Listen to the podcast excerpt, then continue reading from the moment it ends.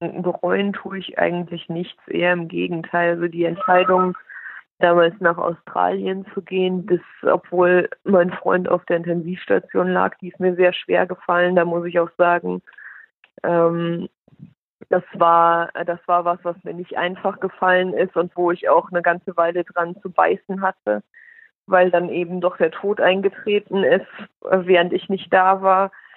Im Nachgang würde ich aber selbst dazu sagen, ich würde es wieder genauso machen. Du hast beruflich schon so einiges erreicht und fragst dich zugleich immer wieder mal, was will ich wirklich? Wie will ich leben und arbeiten? Dann bist du hier genau richtig. Ich bin Gina Friedrich, Career- und Life-Coach für Menschen, die ihre Zukunft bewusst gestalten wollen. Jeden Donnerstag bringe ich dir inspirierende, erfolgreiche und auch bekannte Persönlichkeiten aus der Business-, NGO- und Sportwelt. Sie alle teilen mit dir, was diese Fragen für sie bedeuten, wie sie mit Herausforderungen umgehen und ihren Weg gestaltet haben, um dahin zu kommen, wo sie heute stehen. Du bist neugierig und willst nichts verpassen? Besuche mich auf gina-friedrich.com oder abonniere diesen Podcast gleich hier. Und nun lass dich inspirieren auf deiner ganz persönlichen Reise in Richtung der Zukunft, die du dir wünschst. Los geht's! Hi, ich freue mich sehr, dass du heute hier dabei bist und diese allererste Podcast-Folge mit mir hörst. Mein heutiger Gast ist Sabrina Mais. Sie lebt in Stuttgart und ist Senior Manager Technical Purchasing for Innovation Products bei Bosch. Ihr beruflicher Werdegang führte sie durch verschiedene Stationen hin zur Gruppenleitung in diesem multinationalen Unternehmen, nachdem sie durch Studiengänge im In- und Ausland ihren Bachelor in International Business und einen Master in International Supply Chain Management erwarb. Sabrina erzählt uns heute, wie ihr Weg bei Bosch sie von einer Langzeitpraktikantin hin zur aktuellen Leitungsfunktion führte und was für sie den idealen Arbeitgeber ausmacht. Sie spricht über einen schweren Schicksalsschlag und erzählt, wie sie im Rückblick mit ihrer Entscheidung umging und was sie daraus lernte. Wir erfahren, was sie in schwierigen Situationen antreibt und wie sie sich motiviert. Wie sie erkannt hat, dass zu viel selbstgemachter Druck langfristig schadet und sie heute gelassen an die Dinge herangeht. Und sie teilt mit uns ebenso, wie sie ihre Rolle als Führungskraft sieht. Und jetzt heiße ich Sie herzlich willkommen. Hallo Sabrina.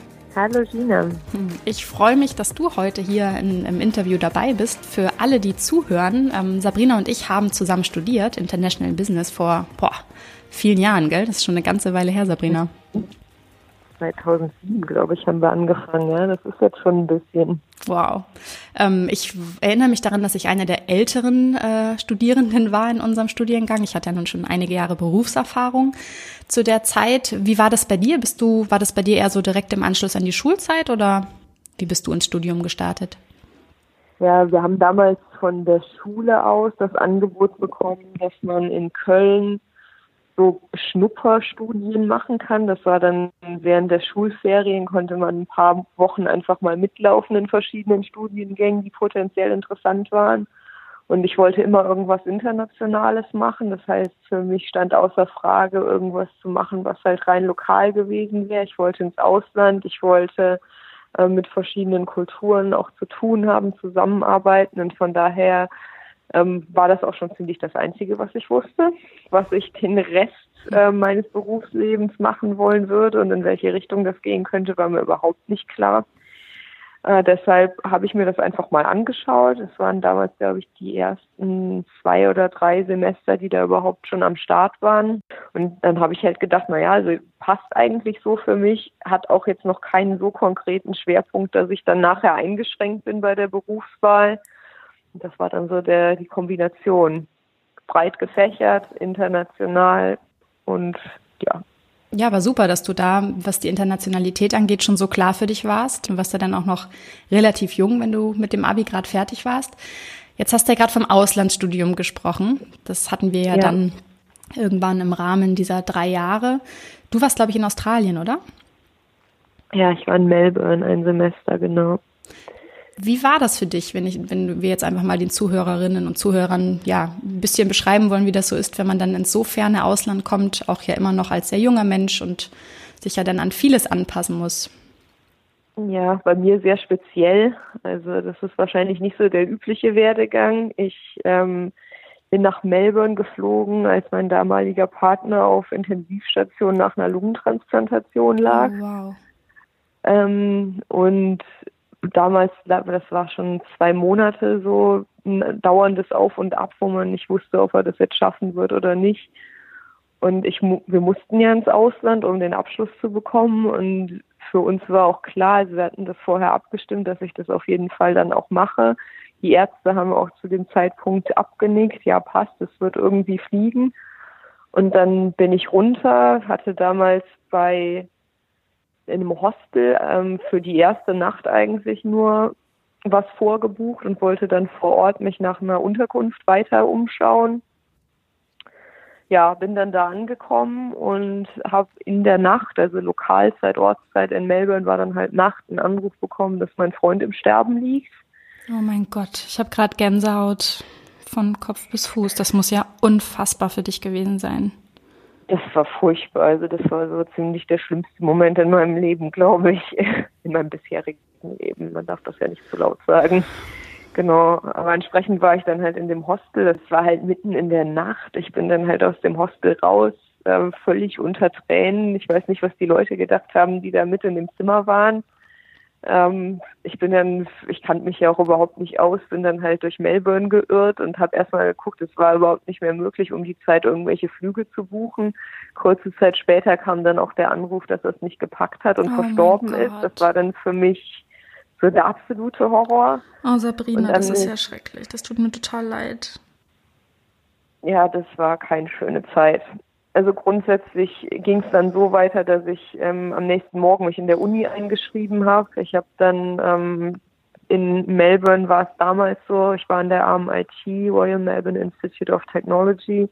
Die hatten Anwesenheitspflicht in der Uni, also anders wie es vielleicht in Deutschland bekannt ist, musste man dort an jeder Vorlesung teilnehmen. Das hieß für mich dann aber auch, äh, um zur Beerdigung zurückfliegen zu können, brauchte ich ein psychologisches Gutachten auf äh, momentane Unzurechnungsfähigkeit. Und dann haben die mich nach dem Einschreiben zum örtlichen Psychologen geschickt, um halt so eine Zertifizierung in Anführungsstriche zu bekommen. Und das hat dann glücklicherweise auch relativ schnell geklappt. War auch nicht zu übersehen, dass es mir nicht besonders gut ging. Ähm, genau, und dann habe ich von dort aus einen Flug gebucht, bin, also habe mich an dem Tag noch, ich habe abends einen Flug bekommen und habe dann unter Tag glücklicherweise noch eine Wohnung gefunden, habe dann Sack und Pack in die Wohnung verfrachtet und bin dann zurück nach Deutschland, dort zwei Wochen geblieben und dann zurück nach Melbourne. Und das muss ich sagen, war dann ähm, im Nachgang das Beste, was mir passieren konnte, weil ich einfach völlig ab von allen anderen Sachen war, von zu Hause, von all dem Mist, der da halt passiert war. Und dann durch das Studium und das komplett neue Umfeld einfach so abgelenkt war, dass ich mich dann da innerhalb von dem Semester recht gut wieder akklimatisieren konnte, so im Rahmen des Möglichen. Genau, also es ist auf jeden Fall eine Erfahrung, die ich nicht missen wollen würde.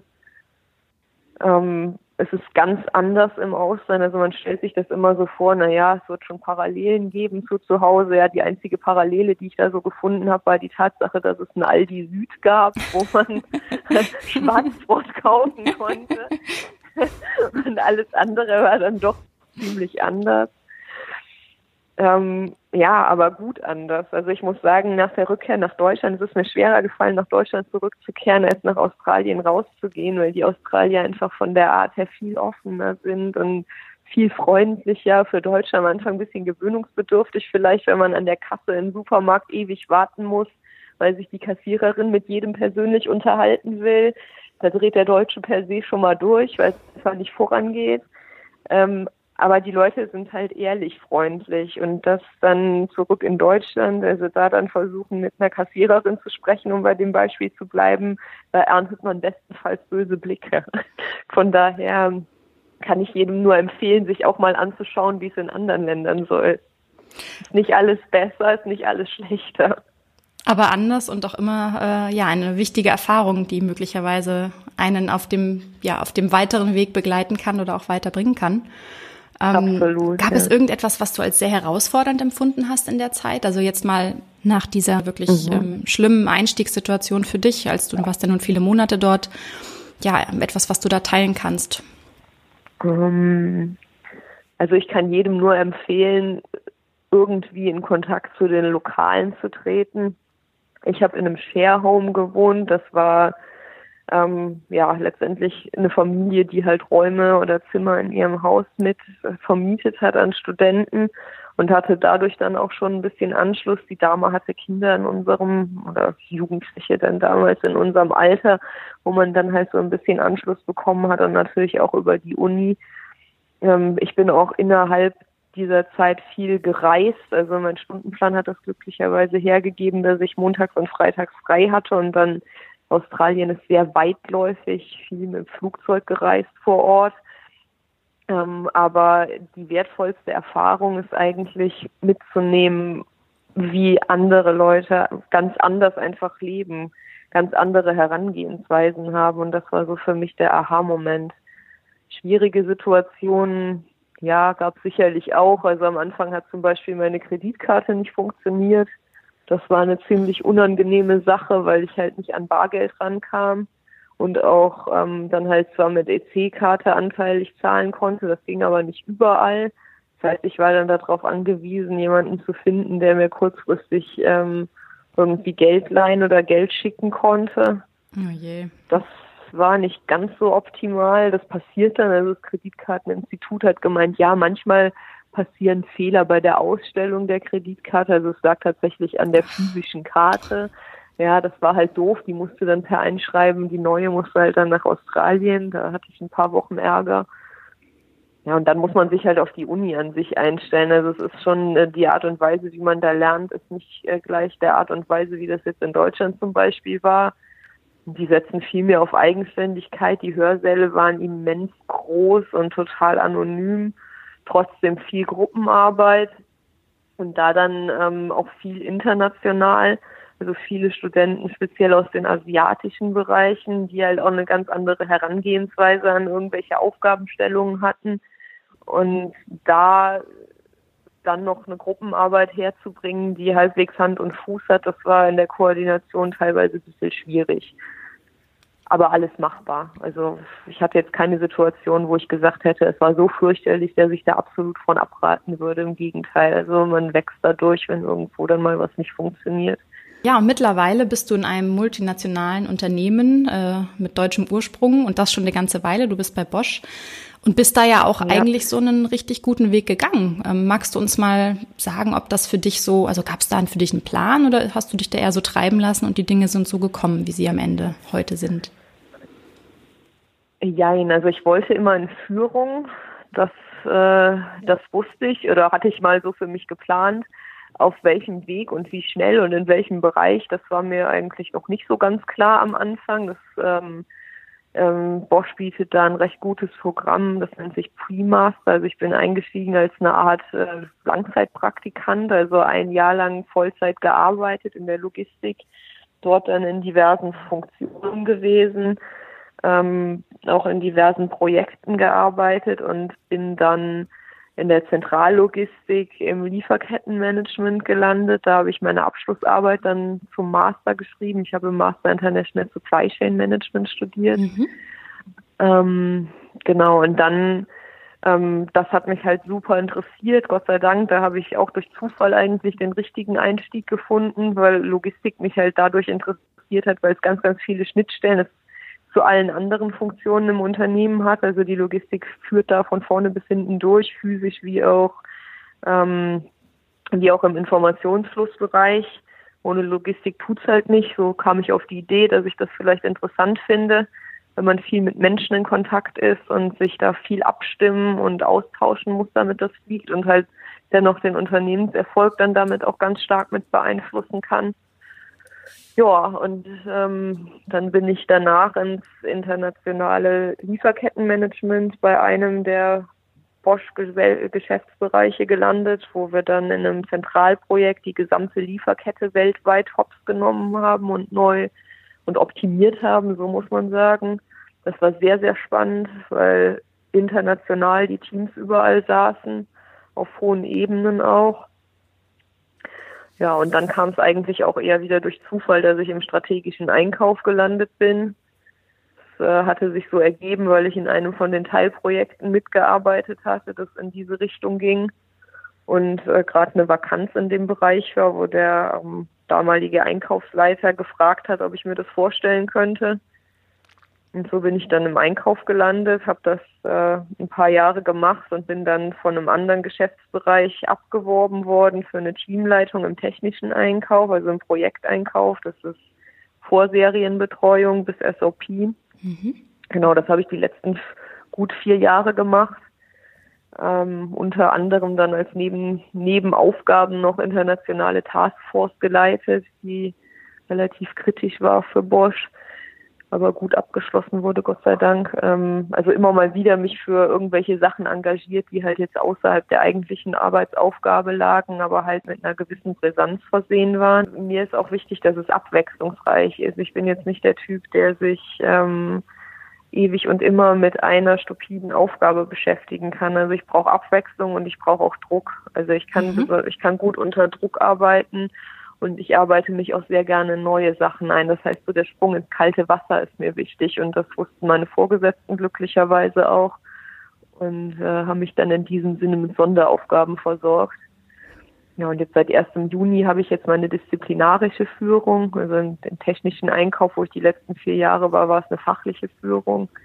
Und jetzt seit Juni bin ich im technischen Einkauf für Innovationsprodukte, also all das, was nicht typisch Automobil, nicht typisch Bosch ist, wo wir aber ähm, gerade Ideen und Projekte am Start haben, die werden damit betreut in diesem Bereich, auch bis SOP. Genau. Ja, Glückwunsch zur neuen Herausforderung. Ähm, du, du, scheinst dich ja wirklich gerne zu challengen und bist dann ja im richtigen Unternehmen und hast die richtigen Menschen um dich herum, die dich da fördern und fordern.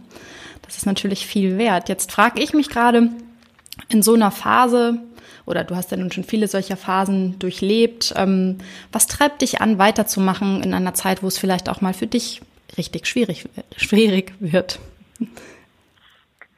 Ja, also ich habe es eben schon mal grob erwähnt. Ähm, bei mir ist es halt so, ich, ähm, ich bin sehr zielorientiert. Ich setze mir auch selber Ziele, bewusst und ich muss zugeben auch unbewusst gelegentlich.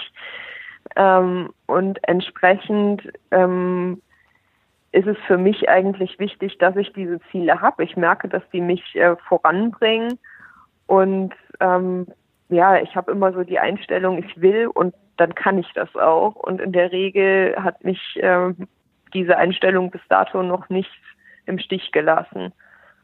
Dazu kommt allerdings, muss ich fairerweise sagen, also ich habe halt ähm, Angehörige, mein Freund, ähm, Familie, wo ich halt als Rückzugsort nutze, sage ich mal, also um den Stress auf der Arbeit und auch so schwierige Situationen einfach mal ausgleichen zu können. Ich mache viel Sport.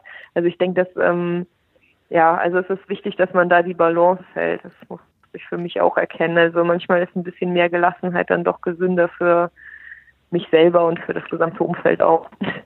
und gelingt dir das in der Regel gut? Mm, inzwischen ja, war aber nicht immer so. Was hat dir geholfen dabei, das hinzubekommen, dass es dir öfter gelingt, diese Balance auch zu halten? Also ich hatte einmal ähm, auf der Arbeit, ich will jetzt nicht sagen, es, ist, es war jetzt kein Rückschlag in dem Sinne, aber ich ähm, bin da nicht so weitergekommen, wie ich das gerne getan hätte und ähm, habe dann für mich gemerkt, dass mich das total mitgenommen hat und habe dann auch einen Coach gehabt oder eine Coach für ein Jahr lang, die da halt auch noch mal ein bisschen drauf geguckt hat. Und da ist mir halt bewusst geworden, dass es teilweise dadurch, dass ich ähm, wirklich auch sehr hohe Ansprüche an mich selbst stelle, ähm, mir einfach zu viel Druck selber mache und die, wenn man die ganzen Sachen ein bisschen, wie soll ich sagen, ja gelassener angeht und einfach mal guckt, was kommt, das ist äh, das ist gesünder. Und das habe ich dann halt einfach mal probiert, habe mir auch zum Beispiel so Kleinigkeiten mal während der Arbeit halt mal einen Kaffee mit Kollegen trinken gehen, obwohl die Arbeit eigentlich bis sonst wohin hochsteht und man da eigentlich jetzt nicht vermeintlich Zeit zu hätte. Ähm, das hat aber dazu geführt, eine Kleinigkeit hat aber dazu geführt, dass einfach, ähm, dass ich mal rausgekommen bin, kurzzeitig mal durchatmen konnte und halt auch ähm, mich mit den Kollegen viel schöner auch noch austauschen konnte und dann entsprechend da sogar einen Doppelbenefit durch hatte. Ja, und solche Sachen. Gibt es denn etwas rückblickend, wo du sagst, das hättest du vielleicht anders machen sollen? Bereust du irgendetwas, was du in Bezug auf Entscheidungen, die du in der Vergangenheit getroffen hast für dich? Also eigentlich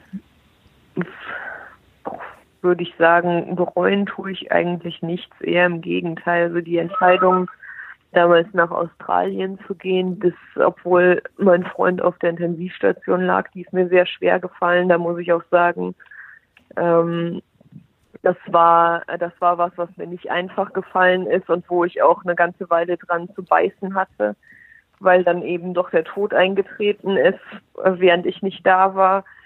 Im Nachgang würde ich aber selbst dazu sagen, ich würde es wieder genauso machen, weil letztlich, also ich, ähm, ich glaube nicht, dass irgendjemandem damit geholfen gewesen wäre, wäre ich da geblieben. Im Gegenteil vielleicht.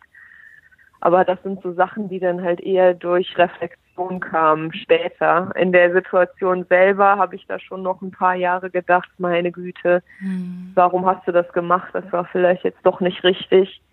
Aber da ist es auch wichtig, mal in sich zu gehen. Das habe ich so für mich genommen, zu schauen, ähm, ist es das jetzt wirklich oder was hatte das für Auswirkungen, Konsequenzen?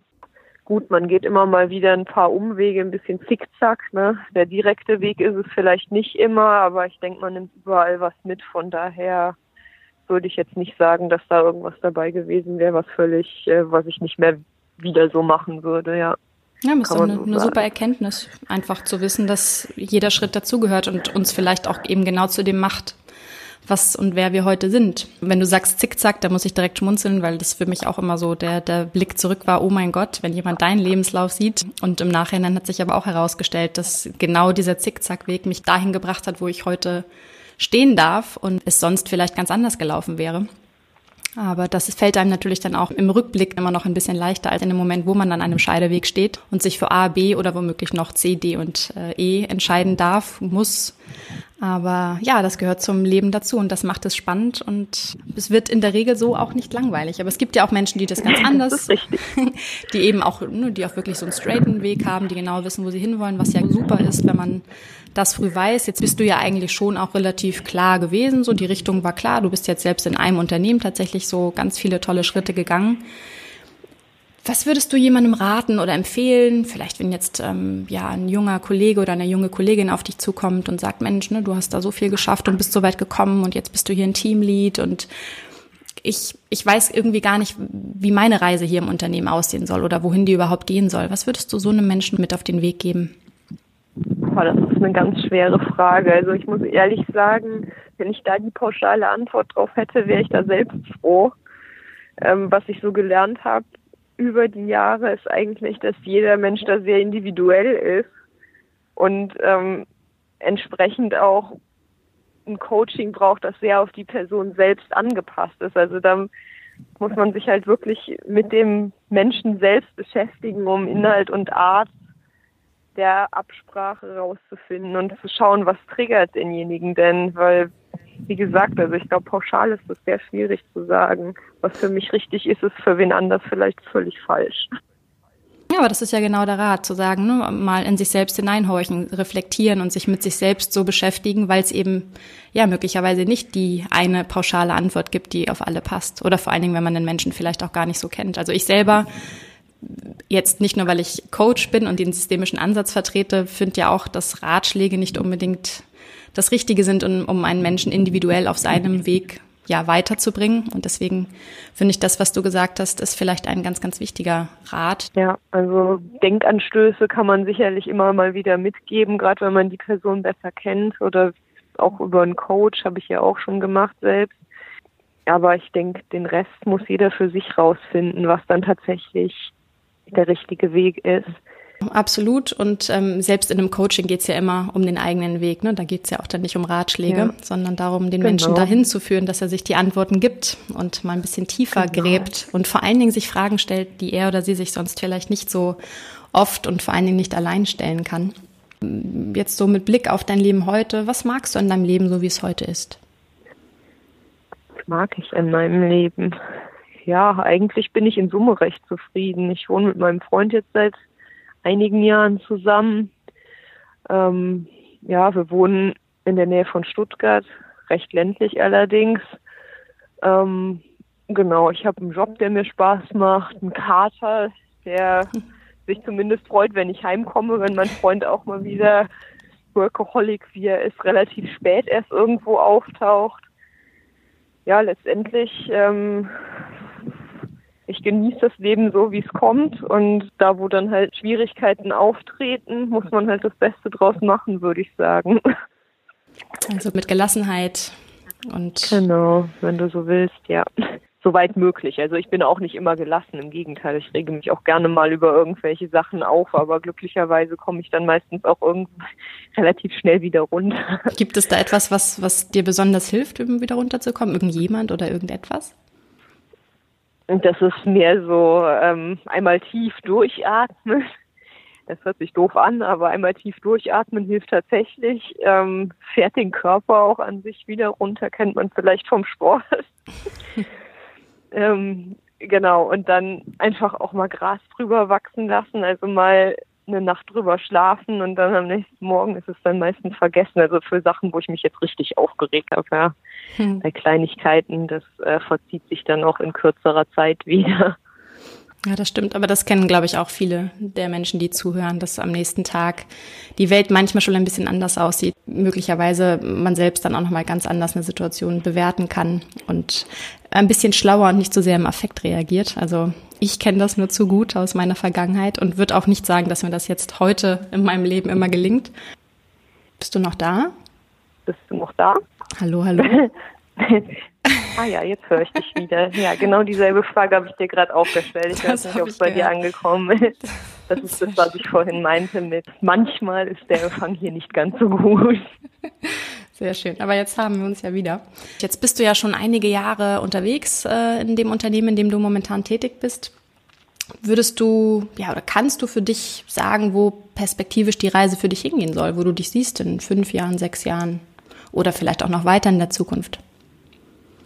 Ja, also jetzt ähm, in diesem Zeitraum, ich äh, möchte gerne richtungsweisender Teil meiner Gruppe sein, also meine, meines Teams und auch aktiv daran arbeiten, die einzelnen Mitarbeiter zu entwickeln und in ihrer Entwicklung zu unterstützen.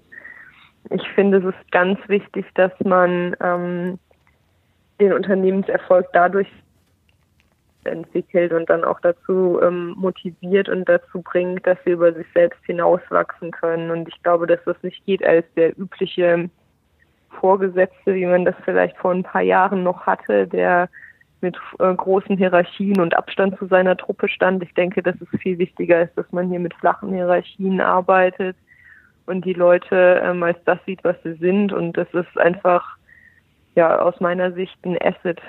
Ja, also wie soll ich sagen, ähm, ja, einfach ein, ein wertbringender Teil des Ganzen. Und nur wenn die Leute zufrieden sind, sich wohlfühlen, vor allen Dingen auch an der Position und auch an in dem Umfeld, in dem sie arbeiten, kann das auch zu Ergebnissen führen, die dann am Ende fürs Unternehmen und auch für die Leute gut sind. Von daher als richtungsweisender Teil der Gruppe, nicht als hierarchisch irgendwo übergeordneter Vorgesetzter, der dann irgendwo drüber fliegt. Ich glaube, mit der Einstellung wirst du eine ganz, ganz tolle Vorgesetzte sein für das Team. Ich freue mich für die Menschen, mit denen du arbeitest und vor allen Dingen auch darüber, dass du da so eine tolle Einstellung hast. Und ja, wünsche dir auf dieser Reise in dieser neuen Rolle ganz, ganz viel Freude, Sabrina. Schön, dass du heute da warst und all diese, diese ja, spannenden, auch ja, nicht immer leichten Erfahrungen und Phasen in deinem Leben mit uns so offen geteilt hast. Vielen, vielen Dank dafür. Und alles Gute für dich weiterhin. Ich bin mir sicher, dass wir zwei ganz bald wieder voneinander hören. ganz bestimmt. Mach's gut. Bis dann. Ciao. Du möchtest erfahren, wie Erfolgscoach Jürgen Klopp seine persönliche Reise gestaltet hat? Hier eine kleine Sneak Peek das Leben ist endlich und eine Fußballerkarriere ist das auch. Ähm, das wusste ich ja schon früh.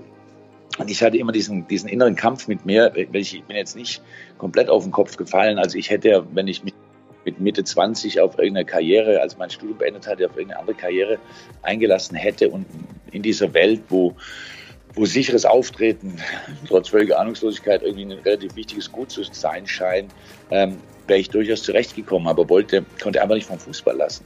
Also das war also klar, meine Karriere befindet sich schon im Spätherbst und ähm, deswegen war ich die ganze Zeit dabei, mich mich anders zu orientieren. Ich wollte immer Trainer werden, aber das ist ja nun mal nicht leicht, also da den, den, den, den Fuß reinzukriegen. Deshalb habe ich ja unterschiedliche Sachen gemacht. Ich habe während dieser Zeit eben Praktikas gemacht, um irgendwie festzustellen, wenn, wenn ich das, was ich so sehr liebe, den Fußball eben, wenn ich das ähm, aus irgendwelchen Gründen nicht mehr machen darf, was kann ich dann machen? Du möchtest das nicht verpassen? Abonniere diesen Podcast bei Apple Podcasts, Deezer, Spotify oder Android Podcast oder besuche mich auf gina-friedrich.com/podcast. Vielen Dank für deine Zeit und bis zum nächsten Mal.